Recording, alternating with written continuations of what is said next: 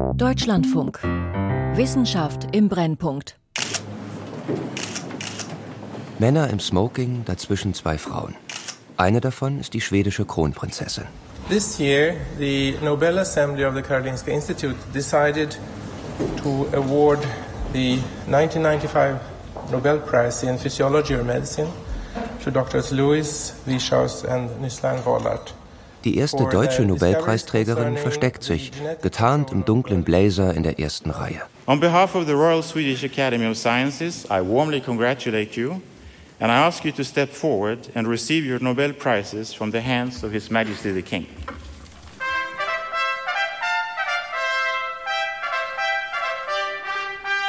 Die Nobelpreisverleihung 1995 spiegelt den Stand der Forschung.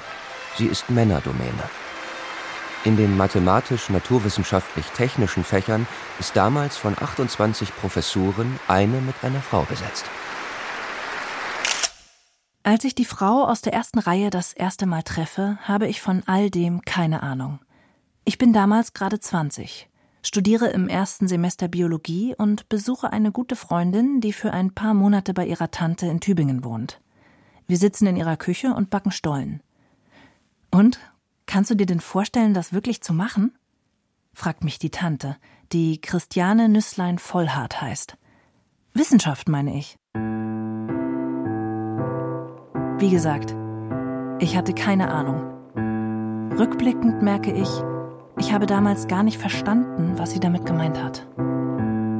Because I always feel like running down away because there is no such place. Gebt mir einen Talk, keine Blumen. Frauenkarrieren in der Wissenschaft von Anneke Meyer. Teil 1 Wegbereiter und Gipfelstürmerinnen. Eine Doktorarbeit habe ich geschrieben, sogar einen kurzen Postdoc angeschlossen, Wissenschaftlerin bin ich ganz offensichtlich nicht geworden. Ich bin ein Datenpunkt in der Statistik, die belegt, dass Frauen immer noch seltener als Männer Karriere in der Wissenschaft machen.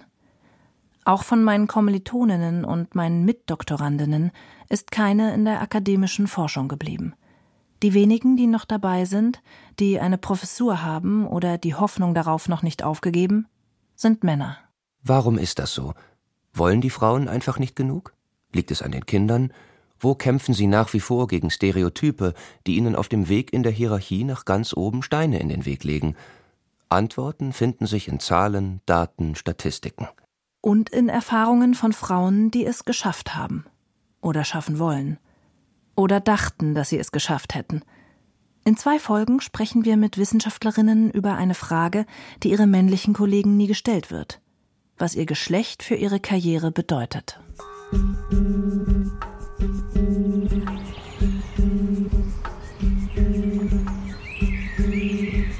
Zum zweiten Mal treffe ich Christiane Nüsslein-Vollhardt 20 Jahre später. Dieses Mal sitzen wir nicht in der Küche, sondern in ihrem Garten und sprechen von früher. Wie war das damals, 20 Jahre nach dem Krieg als Frau zu studieren? Beim Studium war das kein Problem, da waren viele Frauen. Da war das auch kein Thema. Es ist Mitte der 60er Jahre. Mann trägt gern Krawatte, Hosen haben auch immer öfter Frauen an. Getanzt wird zu Schlagern und den Beatles. Seit kurzem dürfen Frauen in Deutschland ein Bankkonto eröffnen. Christiane, damals frisch verheiratet, nur Nüsslein, studiert Biochemie an der Universität Tübingen. Man würde es erstmal nicht denken, aber die Immatrikulationszahlen von damals zeigen, ein Drittel der Studierendenschaft ist weiblich. Man hat eigentlich auch sich ganz normal gefühlt und gedacht, das kriegt man schon hin, warum nicht? Also es gab natürlich immer, immer Sachen, wo man dann die erste oder die einzige war, das ist sicher so. Zum Beispiel die erste weibliche studentische Aushilfe, die bei der Betreuung im Anorganik-Praktikum hilft. Wo sie nicht die erste ist, das ist auf dem Fachartikel, der einen Teil der Ergebnisse ihrer Doktorarbeit zusammenfasst. Auch wenn sie die Experimente gemacht hat, die Erstautorenschaft bekommt ihr männlicher Kollege. So will es der Doktorvater. Und dann hieß es, der hat doch Frau und Kind und der braucht seine Karriere. Und ich habe ja, ich bin ja verheiratet, ich brauche keine Karriere, ich wird ja von Mann versorgt. Und das haben sie gesagt. Das war, das war damals so. Ja. Aber natürlich gab es auch Männer, die Frauen wirklich doof fanden. Walti, sagt eine von Christiane Nüsslein-Vollhards Kolleginnen zu dem Professor, in dessen Labor sie ihren ersten Postdoc macht. Walti, du hältst nichts von Frauen, oder? Da sagt er, nee, Frauen, also es gibt keine Top-Wissenschaftlerinnen, es gibt keinen Female Einstein. Nicht? Da, immerhin hat er zugestanden, dass Frauen andere Sachen vielleicht auch mal besser können als Männer. Töpfern zum Beispiel. Das können Frauen gut. Im Nachhinein hat die Geschichte eine irgendwie niedliche Facette. Wie Waltis Sekretärin später erzählt, hatte der männliche Top-Forscher in der Freizeit einen Töpferkurs belegt, in dem er nicht mit Talent glänzte. Nur Frauen, die keinen Doktor finden, müssen selber einen machen. Das war kein Witz. Das war auch nicht böse gemeint. Anfang der 1970er war das die Gesellschaft. Dank Bildungsreformen und der zunehmenden Öffnung der Hochschulen ist der Anteil der Studentinnen auf 35 Prozent gestiegen. Bei den Promovierenden sind es aber kaum 15 Prozent. Frauen gehören an den Herd, nicht an die Laborbank. Im Ehe- und Familiengesetz ist die Stellung des Mannes als Hauptverdiener bis 1977 gesetzlich verankert. In den Köpfen noch viel länger. Das ist einfach damals noch wirklich gang und gäbe gewesen und man ist dann irgendwie auch, je weiter man kam, umso mehr hat man das auch gespürt. Zum Beispiel, als es nach dem Postdoc um eine Gruppenleitung geht. Sie bekommt die Stelle, die sie sich wünscht aber erst als der männliche Kollege, mit dem sie in ihrer vorangegangenen Stelle gemeinsam gearbeitet hat, zusagt, dass er auch kommt. Und der hatte sich eigentlich vorher gar nicht gekümmert gehabt, aber dann hat er gesagt, ja, why not? Und dann sind wir da zu zweit. Das war dann auch am Anfang ein richtiges Problem, weil ich dachte, ich bin von ihm abhängig, dass ich den Job gekriegt habe. Ne? Und er war da ganz arglos. Er hatte, hat ja damit nichts zu tun gehabt. Aber äh, wir hatten, das war ein bisschen zu Spannung geführt, weil ich dann einfach auch dachte, ich muss jetzt für ihn weiß nicht, das Labor organisieren oder so und äh, ich bin ihm verpflichtet und, und so. Da habe ich mich selbst auch ein bisschen, vielleicht ein bisschen doof benommen. Nach dem holprigen Start wird es glückliche Fügung. Der Kollege heißt Erik Wieschhaus. Für die Arbeiten zur genetischen Steuerung der Embryonalentwicklung, die die beiden in ihrem winzigen Labor zusammen auf die Beine stellen, werden sie einige Jahre später den Nobelpreis bekommen. Dass Christiane Nüsslein-Vollhardt in dem gemeinsamen vier Quadratmeter großen Büro Beachtliches schafft, ist aber da schon klar. Man hat schon Anerkennung gehabt, ohne weiteres. Klar, ich hatte ja auch, ich habe Vorträge gehalten, ich hatte auch ein Paper oder so. Das war nicht das Problem. Die Leute haben schon gemerkt, dass man was kann. Aber sie haben einem das Geschäftliche nicht zugetraut, also das Professionelle. Das, und das hat man sich selber ja auch nicht zugetraut. Nicht? Also es ist ja wirklich so, dass man keine Ahnung hatte, wie man mit Mitarbeitern umgeht. Sie, die Frau, bekommt das bei jeder Gelegenheit gespiegelt, fühlt sich beobachtet, unter Druck, hat das Gefühl, sich ständig verteidigen zu müssen. Eric war der Diplomat, der hat dann ausgeglichen, wenn ich mal wieder jemanden angebellt habe. Ich war ein bisschen garstig. Dann. Also das ist so ein bisschen, wenn man sich so ein bisschen in der Verteidigung fühlt, dass man dann auch beißt. Ne? War nicht, und dann heißt es natürlich, die ist schwierig. Nicht? Das ist immer schwierig, weil man manches nicht ertragen kann. Und dann das merken die oft gar nicht. Also so abfällige Bemerkungen und so ein bisschen Herablassung oder so, äh, das merken die gar nicht. Aber man selber spürt es und dann kann man manchmal wirklich ziemlich gemein werden. Anfang 1981 kehrt sie nach Tübingen zurück, um am Friedrich-Miescher-Laboratorium der Max-Planck-Gesellschaft eine Gruppe zu leiten, eine Nachwuchsgruppe. Immerhin dieses Mal alleine, ohne männlichen Kollegen. Für eine Position ganz oben für eine Direktorenstelle muss sie erst noch ihren Marktwert unter Beweis stellen. Dann haben sie mir erst mal gesagt, jetzt musst du dich aber erst mal um eine Professur bewerben. Und wenn du eine Professur gekriegt hast, einen Ruf gekriegt hast, dann können wir das machen als Gegenruf. Eine Hürde, über die von den Männern am Institut keiner springen musste. Solidarität unter Frauen, Unterstützung von Kolleginnen gibt es nicht. Es gab keine. Ich hatte keine Kolleginnen. Ich kannte eigentlich auch überhaupt keine Kollegin. Ja? Das gab's nicht. Für ihre Berufung muss sie sich auf die Anerkennung männlicher Kollegen verlassen. Und die bekommt sie. Sogar Walti bescheinigt, dass sie was kann. Und meint damit nicht töpfern. Sie ist eine Vollblutwissenschaftlerin, die den Rang vergleichbarer Leistungen anderer Kollegen am Carnegie Institute, in Yale, in der MIT oder in Stanford längst erreicht hat, heißt es in seiner Empfehlung.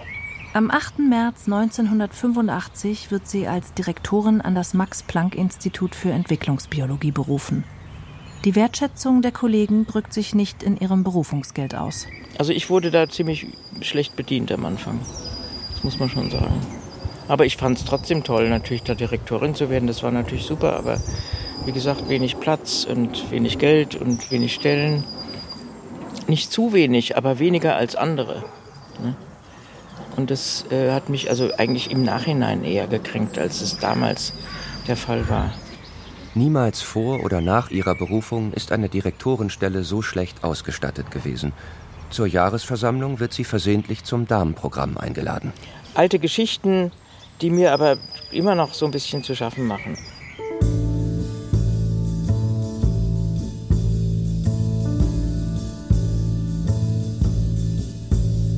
Das waren sie also, die schlechten alten Zeiten. Seitdem hat sich vieles verändert. Ihre gesellschaftliche Rolle ist nicht länger auf Mutterschaft festgelegt. Fast die Hälfte der Erwerbstätigen in Deutschland sind weiblich. Seit dem Wintersemester 2021-2022 gibt es mehr Studentinnen als Studenten an deutschen Hochschulen. Studieren ist Frauensache geworden.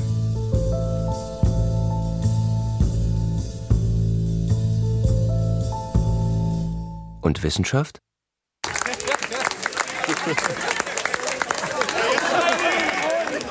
Göttingen. Die ehrwürdige Universitätsstadt liegt ziemlich genau in der Mitte von Deutschland. Ziemlich genau in der Mitte von Göttingen steht das Rathaus und vor ihm das Wahrzeichen der Stadt, der Gänselieselbrunnen. Und die Tradition in Göttingen ist, dass Doktoranden und Doktorandinnen bei ihrer Verteidigung, wenn sie ihre Urkunde bekommen haben, dorthin gebracht werden von der Arbeitsgruppe. Egal ob frisch gebackene Dr. Reanat, Dr. Phil oder Dr. Matt.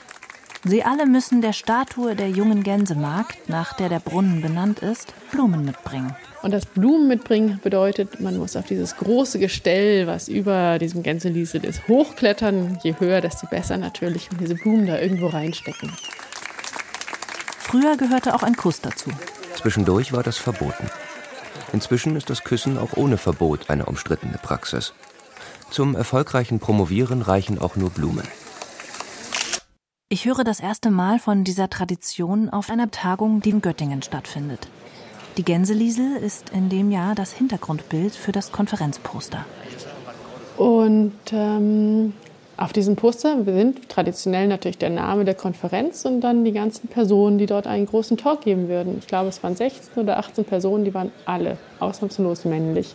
Die einzige Person, die weiblich war auf diesem Poster, war dieses Gänseliesel. Manference, sagt man heute zu solchen Konferenzen, bei denen alles, was wichtig ist, von Männern gesagt wird. Am zweiten Tag des Meetings hat die Gänseliesel plötzlich auch etwas zu sagen. Give me a talk, not flowers. Gebt mir einen Vortrag, keine Blumen. Steht in einer aufgeklebten Sprechblase auf allen Konferenzpostern. Und ich fand das etwas schade, dass die Frauen es nicht weiter geschafft haben als eben zu dieser Symbolfigur für den Hintergrund. Natürlich war das nur ein Poster. Natürlich hatte niemand bei der Planung der Konferenz Wissenschaftlerinnen gezielt ausgeschlossen. Natürlich entscheidet Qualifikation und Neuheitswert, wer einen Talk bekommt. Natürlich hätte es bestimmt auch eine Frau gegeben, die sich nach den Kriterien für einen großen Vortrag qualifiziert hätte. Ohne den Gänseliesel-Moment hätte ich sie aber nicht vermisst. Die Sprechblasenkleberin war da einfach etwas weiter als ich.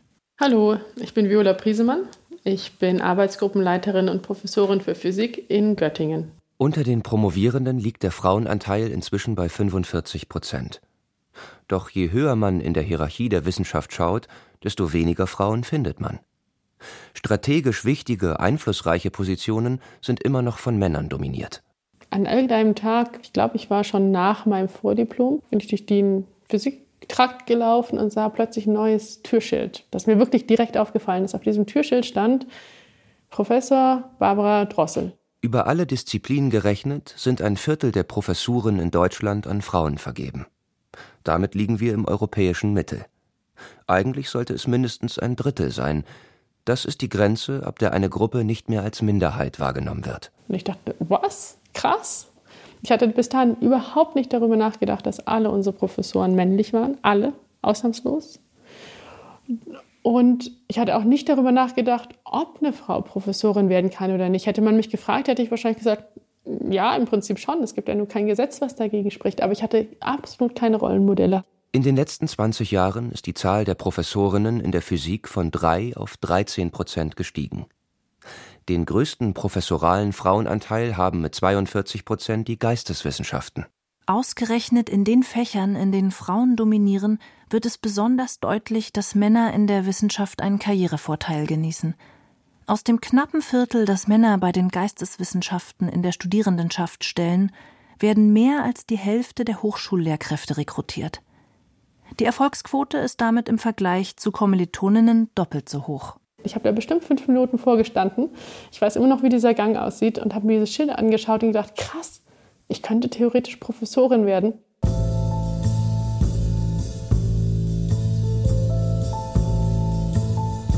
Frauen machen die Hälfte der Bevölkerung aus, die Hälfte der Gesellschaft.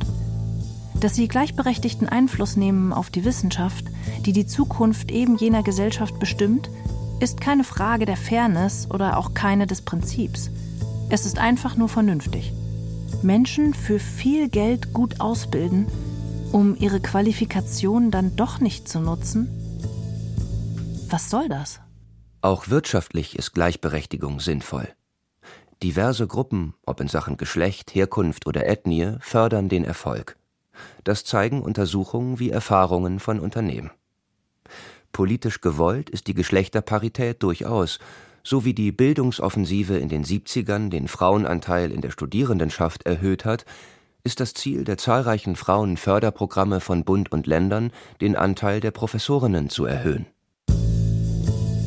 Allen Gleichstellungsmaßnahmen zum Trotz bleibt die Frauensache schwierig.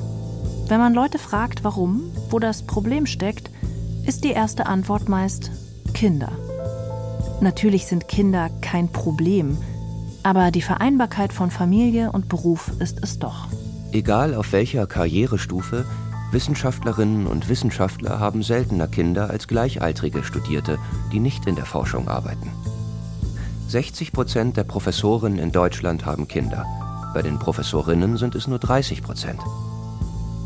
Die kritische Phase von der Doktorarbeit zur Professur fällt in die Zeit, in der die meisten Akademiker eine Familie gründen. Viele entscheiden sich, entweder die Forschung oder die Familie ad acta zu legen. Viola Priesemann gehört nicht dazu. ZDF heute live. Herzlich Gleich werden wir dazu die Physikerin Viola Priesemann Eine der hören. Wissenschaftlerinnen, die auch Regierungen berät. Schönen guten Abend, Frau Dr. Priesemann. Aber brauchen wir Vorhersagen dann überhaupt? Das fragen wir Dr. Viola Priesemann. Das wollen wir wissen. Heute unter anderem von der Physikerin Viola Priesemann, die mit ihren Berechnungen rund um die Corona-Pandemie bekannt ist. Seit Beginn der Corona-Pandemie spielt sie in den deutschen Wissenschaftscharts ziemlich weit oben mit. Bekannt geworden ist Viola Priesemann unter anderem durch Modelle, die das Infektionsgeschehen vorhersagen. Seit 2021 gehört sie dem Corona-Expertenrat der Bundesregierung an. Eigentlich erforscht sie die Informationsverarbeitung in neuronalen Netzen. Gehirn und Pandemie, zwei praktisch total unterschiedliche Sachen, die in der Theorie, wenn man sie denn versteht, viele Gemeinsamkeiten haben. Seit 2022 ist sie Professorin, seit 2017 Arbeitsgruppenleiterin, seit 2016 Mutter. Warum hat das geklappt? Ich denke, das liegt auch daran, dass mein Partner da absolut hintergestanden hat und sicherlich zu großen Teilen mehr als die 50 Prozent übernommen hat. Noch im Jahr 2000 antworten 66 Prozent der Vollzeit arbeitenden Professorenväter auf die Frage, wer ihre Kinder betreue, meine Frau. Nur 8 Prozent der Professorinnen konnten sagen, mein Mann. 20 Jahre später findet die Hälfte der Väter, Aufgaben in Haushalt und Familie sollten gerecht aufgeteilt werden. Etwas weniger als ein Viertel gibt an, dieses Ideal auch zu leben. Aber die Lücke wird kleiner. Mit einer Betreuung durch Kindertageseinrichtungen und mit einem Partner, der das Familienmanagement selbstverständlich teilt oder sogar übernimmt, sind Wissenschaft und Kind gut möglich, findet Viola Priesemann.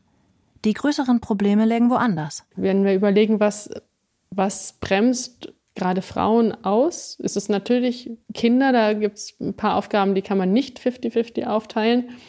Das andere ist Mobilität, Umzüge, dass häufig eine Person überlegt, wo ist der Job, den ich jetzt unbedingt machen möchte, die andere Person zieht mit. Wissenschaftler sind oft mit Lehrerinnen, Labortechnikerinnen, Hausfrauen verheiratet. Ihre Partnerinnen sind im Schnitt örtlich flexibler und können es oft einrichten, dorthin mitzuziehen, wo es die eine Stelle für den Mann gibt, ohne ihre eigene Arbeit aufzugeben. Wissenschaftlerinnen sind sehr häufig mit Wissenschaftlern verheiratet. Nicht nur einer muss eine Stelle in einer hochkompetitiven Umgebung finden, sondern beide. Oft im gleichen Feld. Auch Viola Priesemanns Mann ist Wissenschaftler. Wer zieht mit? Häufig ist es die Person, die jünger ist, die noch nicht ganz so weit in der Karriere ist. Statistisch gesehen ist es die Frau. In unserem Fall hatten wir eine ähnliche Situation, aber mit dem Unterschied, dass mein Partner schon eine feste Stelle in der Wissenschaft hatte, unbefristet. Und ich noch nicht. Und deswegen war für uns eigentlich klar, dass ich jetzt noch reinbuttern kann oder muss und er ein bisschen mehr Freiheiten hat, sich die Auszeit zu nehmen. Er beantragt zwölf Monate Elternzeit und löst damit fast einen Eklat am Institut aus. Der Unwille, ihm die Kinderpause zu gewähren, ist indirekt ein Hindernis für ihre Karriere. Seine Gruppe war, stand da absolut dahinter, dass der Gegenwind, der kam von der älteren Generation, die plötzlich da was gesehen hat, was sie vorher noch nie in dieser Medizinfakultät gesehen haben. Als sie kurz darauf tatsächlich einen Ruf auf eine Professur in einer anderen Stadt bekommt, stehen die beiden vor einem neuen Problem. Es gibt dort keine freie Stelle, die zu seinem Forschungsprofil passt. Auch nicht in den umliegenden Städten. Wenn er bleibt und sie geht, muss einer von Tür zu Tür drei Stunden pendeln. Ich habe damals abgesagt, weil ich gesagt habe, ich möchte nicht pendeln mit meiner kleinen jungen Familie. Ich möchte nicht an zwei Standorten sein. Wenn man die Zahlen des Bundesberichts zum wissenschaftlichen Nachwuchs zugrunde legt, gibt es in Viola Priesemanns Alterskohorte rund 66.000 fertig promovierte Naturwissenschaftler, die um 1800 altersbedingt frei werdende Professuren konkurrieren. Wenn man davon ausgeht, dass ein Drittel der Dr. Rea Natz die Absicht hat, in der Wissenschaft zu bleiben, kann trotzdem nur jede bzw. jeder Dreizehnte mit einem Ruf rechnen. Den ersten Ruf abzulehnen, hätte das Ende ihrer wissenschaftlichen Karriere bedeuten können. Es ist ein großer Schritt zu sagen, ich nehme die allererste Professur, die mir angeboten worden ist, nicht an. Ich bleibe auf einer befristeten Gruppenleiterstelle. Auch wenn man Beraterin der Bundesregierung ist, Solange man keine Professur mit Festanstellung hat, sitzt man in der Wissenschaft auf einem heißen Stuhl. Erst seit Ende 2022 ist sie Professorin für die Theorie neuronaler Systeme in der Stadt, in der sie mit ihrer Familie schon lebt. Göttingen. Warum das geklappt hat? Sehr viel Kompetenz, wahrscheinlich eine Prise Glück und ziemlich sicher auch die Fähigkeit, sich von Widerständen nicht einschüchtern zu lassen. Und die Widerstände, die erlebt sie. Ich wusste, es ist schwierig, in der Wissenschaft zu bleiben. Ich habe da auch, bis ich im Prinzip meinen ersten Ruf bekommen habe, komplett dran gezweifelt, dass ich das jemals schaffen würde. Aber ich hätte das nicht aufs Kind geschoben, sondern eher auf die große Konkurrenz in der Wissenschaft und dass man schwieriger hat, als Frau ernst genommen zu werden. Ich glaube, dass es bei den Einstellungen noch einen echten massiven Bias gibt. Von wegen kriegt man eine Stelle oder nicht, werden einem die wichtigen Rollen auch wirklich zugetraut. Moment, hatten wir das nicht gerade? Nur in 1986? Ich sehe immer noch ganz viele Momente, in denen einem als Frau weniger zugetraut wird. Einfach wahrscheinlich aus diesen althergebrachten Rollenbildern. Es wird ein Stückchen besser. Aber mein Eindruck ist, dass ich auch gerade ganz massiv da an eine Glasdecke renne, was den nächsten Karriereschritt angeht. Die Glasdecke? Damit gemeint sind Hürden, die Frauen daran hindern, in die höchsten Ränge der Hierarchie vorzurücken egal wie qualifiziert sie sind.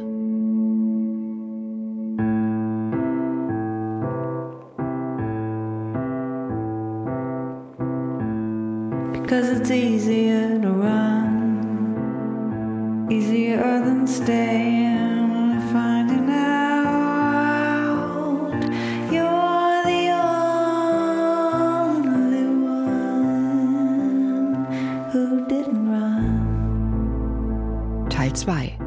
Fallstricke und Netzwerke.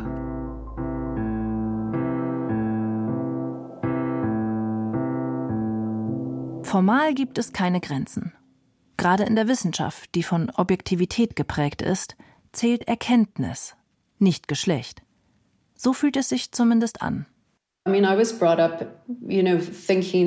Ich bin in dem Sinne erzogen worden, dass ich nur hart arbeiten und einfach mein Ding machen muss. Sexismus war mal ein Thema gewesen, aber Frauen waren dabei, die Barrieren einzureißen. Und Dinge änderten sich.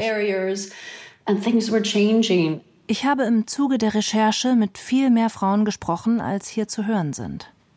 Junge und alte, solche, die als Wissenschaftlerinnen arbeiten, und solche, die es nicht mehr tun. Von denen, die gegangen sind, hat keine aufgehört, weil sie eine Frau ist.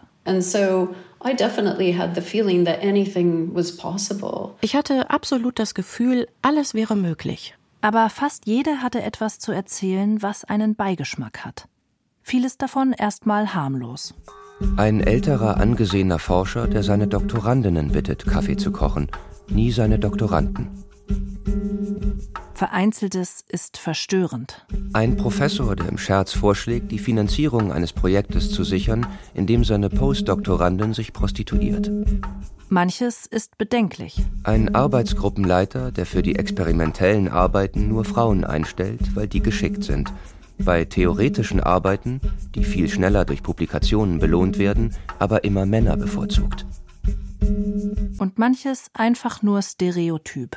Ein Forscher, der einer Forscherin erklärt, wie die Methode funktioniert, für die sie Expertin ist. Oder eine Doktormutter, die Oh nein sagt, statt herzlichen Glückwunsch, als ihre frisch gebackene Promovendin verkündet, dass sie schwanger ist. It's not to say that I didn't deal with, you know, um, issues das heißt nicht, dass ich nie Probleme hatte, weil ich eine Frau bin, aber nichts davon hat mich daran zweifeln lassen, dass ich es schaffen kann. Alles Dinge, um die es sich nicht lohnt, großes Gewese zu machen. Es ist ja nicht bös gemeint. Ich meine, ich denke, ich war sehr erfolgreich, bis ich es dann nicht mehr war. Es gab einfach diesen massiven Wendepunkt, wo mir immer bewusster wurde, dass mein Geschlecht eine Rolle spielt.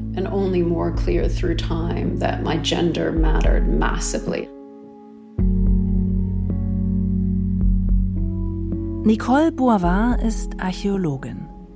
Als die Geschichte anfängt, arbeitet sie in Großbritannien an der berühmten Universität Oxford. Sie kombiniert klassische Feldforschung mit modernen Laboranalysen, um eine Verbindung zwischen Geschichte und Gegenwart der Menschheit herzustellen. I think it was 2014. I was at that point a Senior Research Fellow at the University of Oxford. Es muss 2014 gewesen sein. Mein Mann und ich hatten beide gute Festanstellungen in Oxford. Unsere beiden Kinder sind in Großbritannien geboren und aufgewachsen. Wie auch immer, ich wurde aus heiterem Himmel von einem langjährigen Max-Planck-Direktor kontaktiert.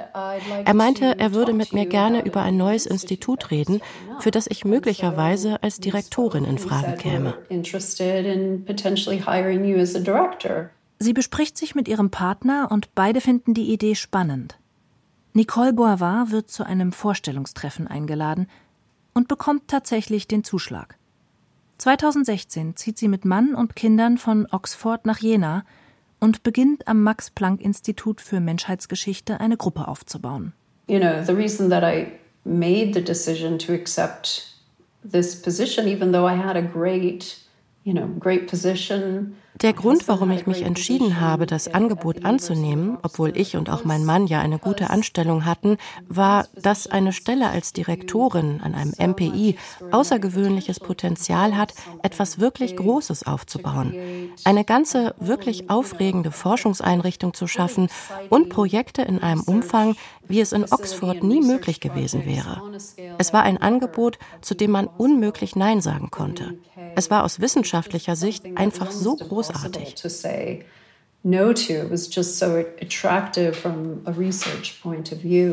Die Max-Planck-Gesellschaft, kurz MPG, ist eine der größten und erfolgreichsten Forschungseinrichtungen der Welt. Sie kann 19 Nobelpreisträger und zwei Nobelpreisträgerinnen vorweisen. Alleine von Bund und Ländern wird die MPG mit knapp 2 Milliarden Euro gefördert. Hier will man forschen. You know, our biggest concern, of course, was our children because they had grown up Die meisten Gedanken haben wir uns natürlich um die Kinder gemacht. In Großbritannien hatten wir einen tollen Freundeskreis, wirklich enge Kontakte und es hat uns große Sorgen bereitet, die Kinder da rauszureißen und an einen Ort zu verpflanzen, an dem sie noch nicht mal die Sprache sprechen.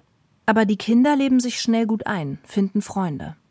Der Aufbau des neuen Instituts, der eigenen Arbeitsgruppe, kommt voran.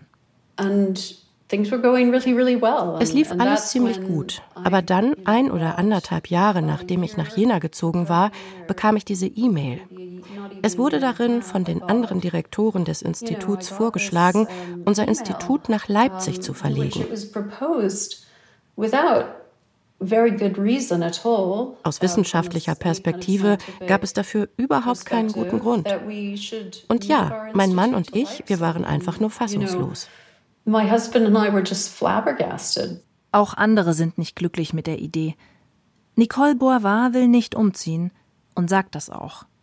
Für die Stimmung am Institut ist das nicht gut. I strongly objected to it and I tried to do that in the nicest possible way, but it led to conflict. Ich war dagegen und habe versucht, dies auf die bestmögliche Art zu vermitteln. Aber es hat zu einem Konflikt geführt und von da ab wurde ich schikaniert. Aber dazu kam das Gefühl, es gibt da einen Herrenclub. Die Männer haben Zugang zu einem Netzwerk, zu Machtstrukturen und ich bin da einfach außen vor.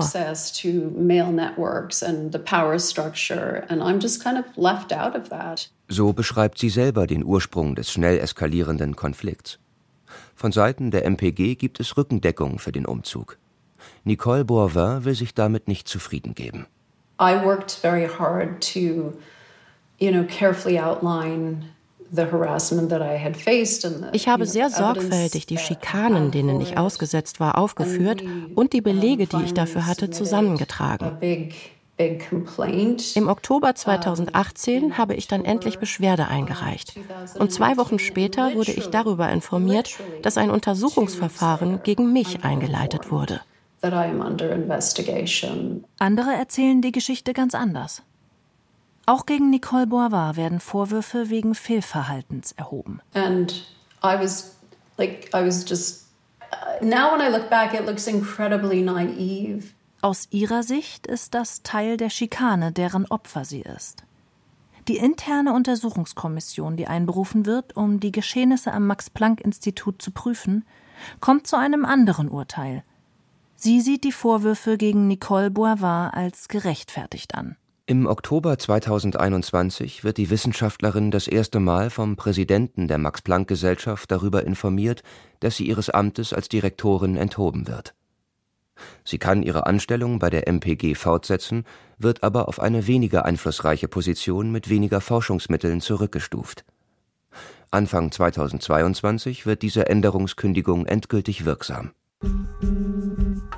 In einer Pressemitteilung der MPG vom Dezember 2021 heißt es zur Begründung: Der Entzug der Leitungsfunktion war aus Sicht der Max-Planck-Gesellschaft zum Schutz der Mitarbeitenden unausweichlich und dringend, weil sich zahlreiche massive Defizite in der Betreuung des anvertrauten Personals, insbesondere der Nachwuchswissenschaftlerinnen und im Umgang mit einem Forschungsprojekt einer Forschungsgruppenleiterin ergeben hatten. Es geht in dieser Sendung nicht darum, wer Schuld an was hat. Die Frage ist nicht, hat Nicole Boivin gemobbt oder wurde sie gemobbt? Ist ihre Entlassung gerechtfertigt oder nicht? Die Frage ist, wäre das auch passiert, wenn sie ein Mann wäre? Nicole Boivin ist der derzeit aktuellste von insgesamt vier Fällen seit 2018, in denen Führungskräften aus der akademischen Forschung öffentlich Machtmissbrauch und Mobbing vorgeworfen wurde. Drei davon betrafen Frauen. In Österreich und der Schweiz gab es in solchen Zusammenhängen jeweils eine öffentlich bekannt gewordene Entlassung. Beides Frauen. Sechs sehr öffentlich gewordene Fälle, fünf betreffen Frauen. Obwohl es so viel mehr Männer in diesen Positionen gibt. Machen Frauen häufiger Fehler im Umgang mit Mitarbeitenden? Für statistisch saubere Analysen sind die Fallzahlen aus dem Wissenschaftsmanagement zu gering. Aber wenn man der weiteren Sozialforschung glaubt, ist eine andere Erklärung wahrscheinlicher. Niemand ist frei von Vorurteilen. Die wenigsten davon sind bewusst. Und viele der Erwartungen haben mit Geschlechterrollen zu tun. Auch wenn Männer und Frauen das Gleiche tun können, Wahrgenommen wird es oft unterschiedlich. In unserem unbewussten Inneren sind wir alle ein bisschen sexistisch. Wir alle haben einen Gender Bias. Frau Czisik, Sie wissen, dass Sie die Quotenfrau sind. Die Friseure haben wir eben schon angesprochen. Frau Bundeskanzlerin, wer kümmert sich um Ihre Frisur? Der Arbeits- und Gleichstellungsministerin Manuela Schwesig scheint es zu gelingen, Familie und Beruf unter einen Hut zu bringen. Obwohl sie einen kleinen Sohn hat, macht sie Karriere. Was ist eigentlich Ihr Trick, Frau Kühne? Wie setzen Sie sich in den Männerrunden durch? Männer sind stark, Frauen emotional. Männliche Führungspersonen werden öfter als analytisch und kompetent gelobt, Frauen häufiger als mitfühlend und begeisterungsfähig. Die feministischen Grundsätze ihrer Partei spiegelt Annalena nicht nur in ihrer Doppelrolle als zweifache Vollblutmama und Karrierefrau wider, sondern auch in ihrer Frau Schwesig, Bude. macht Ihr Mann denn zu Hause auch alles so, wie Sie es sich vorstellen?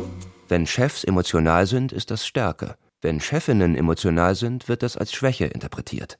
Ich denke gerne daran, Linda, dass wir in den vergangenen 15 Monaten ungefähr 300 Mal den Tag zusammen begonnen haben. Ich spreche über unser tägliches morgendliches Telefonat zur politischen Lage, nicht was ihr jetzt denkt. Aber Sie wissen, es ist ein Knochenjob und Sie wären die Erste mit einer jungen Familie. Was hat am Ende den Ausschlag gegeben zwischen Ihnen und Robert Habeck? Auch das Signal, dass hier eine junge Frau antritt gegen die Riege der älteren Herren? Fehlverhalten einer weiblichen Vorgesetzten empfinden unbeteiligte Dritte als gravierender, als wenn ein Mann das Gleiche tut. Studien zeigen, hier wirken versteckte Vorurteile, die wir haben. Männer und Frauen. Nicole Boavars Geschichte beweist davon nichts. Aber sie ist der Anlass, an dem sich die öffentliche Debatte entzündet.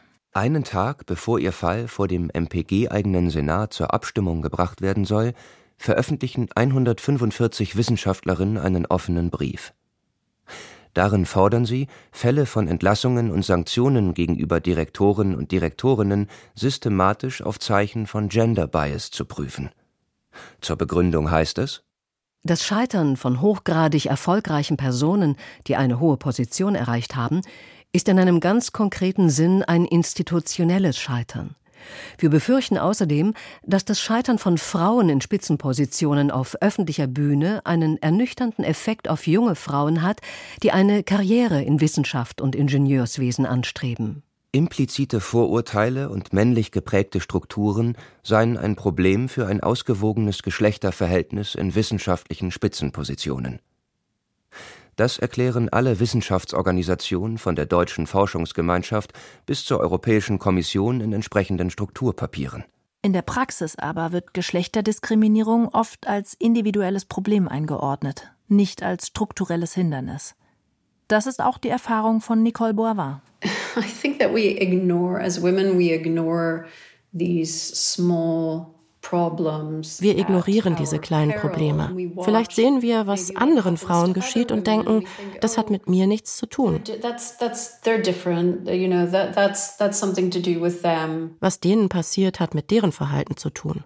Macht ist in der deutschen Wissenschaftsgemeinschaft maßgeblich an informelle Netzwerke gebunden. Ja, stimmt, sagten bei einer Umfrage des BMBF zwei Drittel der befragten Professorinnen. Genauso viele sagten auch, Frauen hätten zu diesen Netzwerken schlechteren Zugang. Aktuelle Umfragen innerhalb der Max-Planck-Gesellschaft und der ETH in Zürich zeigen übereinstimmend, ein knappes Viertel der Frauen mit Führungsaufgaben fühlt sich aufgrund ihres Geschlechts anders behandelt. Und wenn man sich das Geschlechterverhältnis dort anguckt, wo Macht und Geld zusammenkommen, scheint das durchaus plausibel.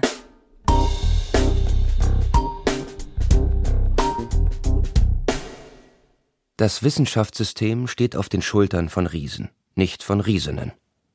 Das System ist manngemacht und spielt nach entsprechenden Regeln. Ich denke, es gibt eine Menge verschiedene Arten, Wissenschaft toll zu machen. Oder zumindest nach den Regeln einer bestimmten Sorte Mensch, die öfter männlich ist. Und es gibt viele verschiedene Persönlichkeiten oder ähm, Hintergründe von Menschen, die Wissenschaft ganz toll machen können. Der erfolgreiche Forscher ist der brillante Kopf an der Spitze einer streng hierarchisch aufgebauten Arbeitsgruppe, zielstrebig, extrovertiert, von sich selber überzeugt. Und ich denke, eines der großen Probleme des akademischen Systems im Moment ist, dass es eine spezielle Art von Menschen unterstützt. Wenn Menschen, die dem Profil nicht entsprechen, Erfolg haben wollen, müssen sie mehr als brillant sein. sich anpassen oder sie müssen das System ändern. Und ich denke, das sollte sich ändern, weil wir dadurch einfach auch wissenschaftlich wirklich viel verpassen. Das erste Mal, dass ich Kolleginnen habe, die nicht nur für die Wissenschaft brennen, sondern unbeirrt den Kurs auf Professur setzen, ist während meines Postdocs. Ich selber habe mit Forschung zu dem Zeitpunkt schon fast abgeschlossen. Der Postdoc war für mich, was eine Paartherapie oft für eine Liebesbeziehung ist, der letzte Versuch, eine Trennung zu vermeiden. Meine Kolleginnen sehen die Probleme von Wissenschaft als Beruf genau wie ich – aber zumindest eine von ihnen hat auch verstanden, dass die Regeln, nach denen wir meinen, spielen zu müssen, auch neu geschrieben werden können.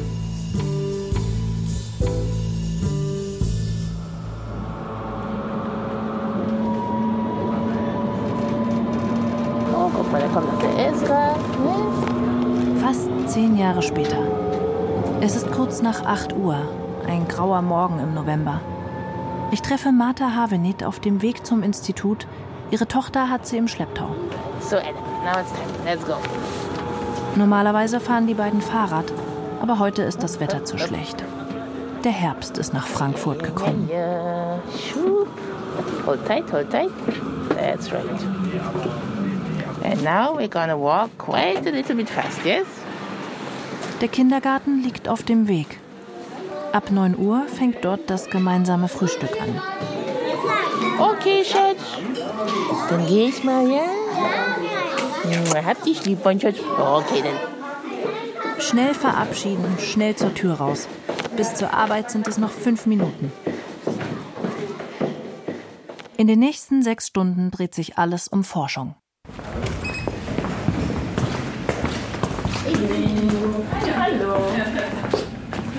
Na, Ja, ich bin Martha Havenit und ich leite das Zero Noise Lab am Ernst-Strüngmann-Institut in Frankfurt.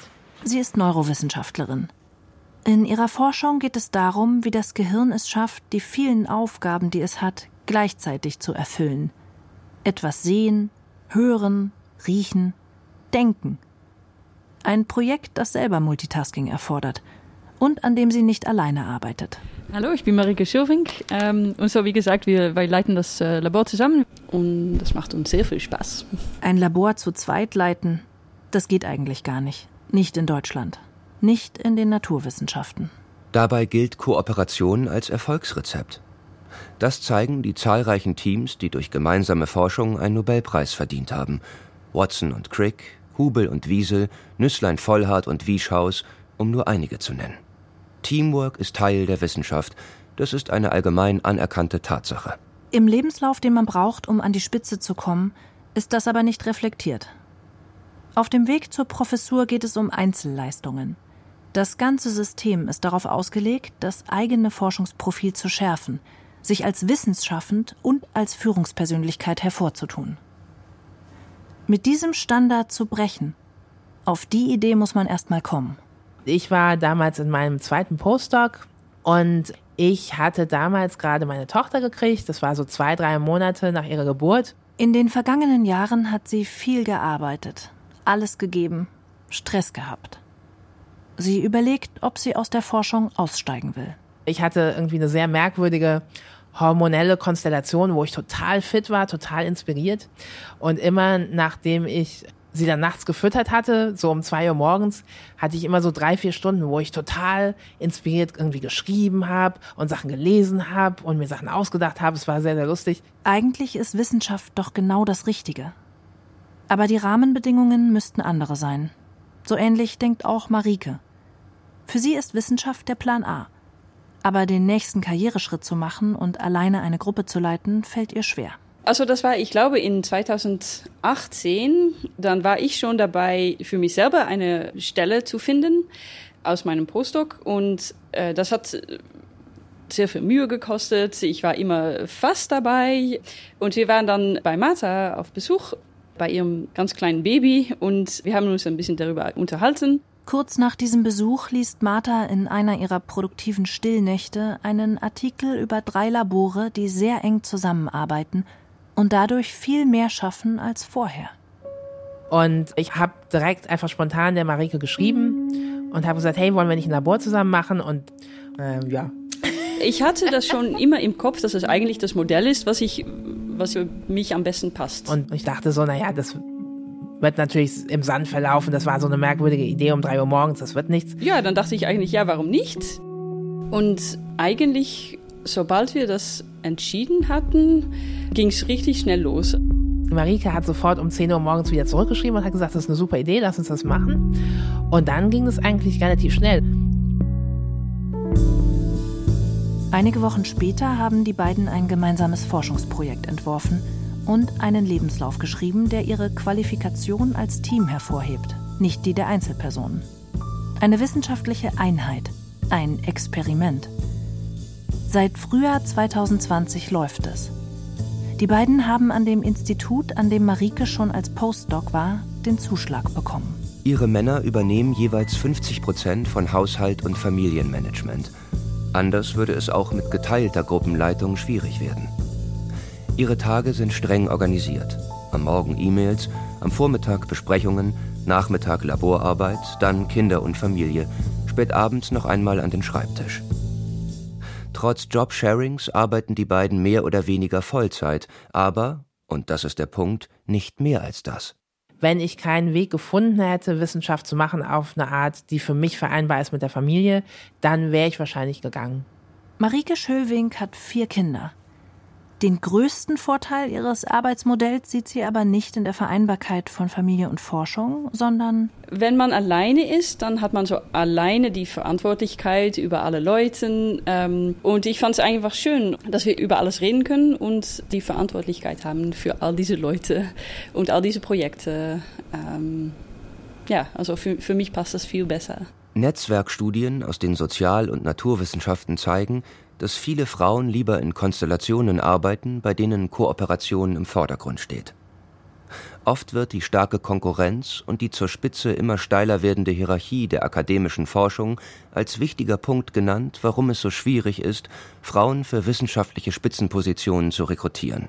Also ich denke, auf jeden Fall eben müsste das System offener werden für verschiedene Lösungen. Und unsere ist eine der Lösungen, die, glaube ich, für eine bestimmte Art von Wissenschaftler super funktioniert. Männerhosen passen nicht allen Frauen. Und auch Männer mögen nicht alle den gleichen Schnitt tragen. Manchmal werden sie von Leuten kontaktiert, die wissen wollen, wie sie es geschafft haben, ihr Modell zu finanzieren. Über soziale Netzwerke stehen sie in Kontakt mit anderen Nachwuchsforschern, die ähnliche Karriereexperimente machen. Auch bei Vorträgen und auf Konferenzen werden sie auf ihren Teamansatz angesprochen, von Frauen und Männern. Wenn sie unter 50 sind, dann finden sie das alles sehr cool. Und äh, wenn sie über 50 sind und Männer, äh, die müssen sich wirklich äh, ein bisschen daran gewöhnen, würde ich sagen. Ja, und es ist lustig, ja. dass es so eine starke, es ist eine ganz klare Linie. Also alle so in unserem Alter und jünger denken, oh, das, das würde ich auch gern machen, super, das wäre fantastisch. Und alle nicht alle, aber so mehr oder weniger alle über dem Alter sagen, ja, aber wie macht man das denn dann? Und wie ist es dann mit den Last Authorships und mit den Papers? Und das ist ja ganz schwierig. Publikationen sind die messbare Währung der Wissenschaft. Havenit und Schölwink machen es wie Lennon und McCartney. Egal wer schreibt, beide stehen als Autorinnen drauf. Entscheidend ist aber nicht nur die Anzahl der Veröffentlichungen, sondern auch die Position, an der man in der Liste der Autorinnen und Autoren steht. Wer Chef ist, steht ganz hinten. Zwei Chefinnen, ein Team. Das ist nicht vorgesehen. Die beiden wechseln sich auf dem letzten Platz ab. Als Team ist das nicht wichtig. In einem System, das Konkurrenz vor Kooperation bevorzugt, kann es schwierig werden. Mein Gefühl ist, dass wir das System, das akademische System ja zumindest soweit wir können, auch ein bisschen ändern wollen. Ich denke, es wird Zeit, dass man Wissenschaft so macht, wie es für einen selbst funktioniert und dass das System sich dann ein bisschen anpassen muss, sozusagen. So sehe ich das. Noch haben die beiden es nicht geschafft.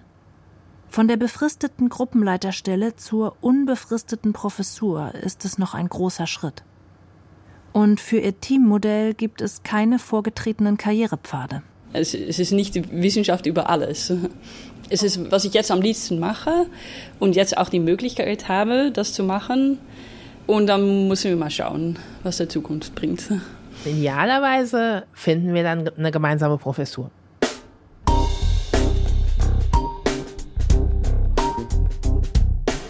Das Wichtigste ist wahrscheinlich ein Kulturwandel. Und der kommt. Langsam, aber sicher. Es geht nicht darum, dass Frauen die Männerregeln lernen, sondern es geht darum, dass wir da eine gemeinsame neue Sprache und Umgehensform finden.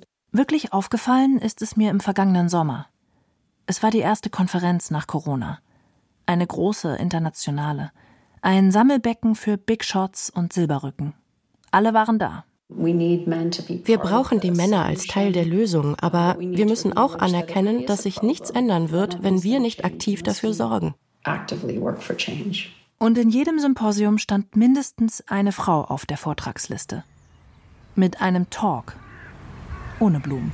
Naja, aber es ändert sich ja immer noch sehr stark. Also ich bin da ganz zuversichtlich, dass wir vielleicht dann doch auch mal so eine Balance hinkriegen.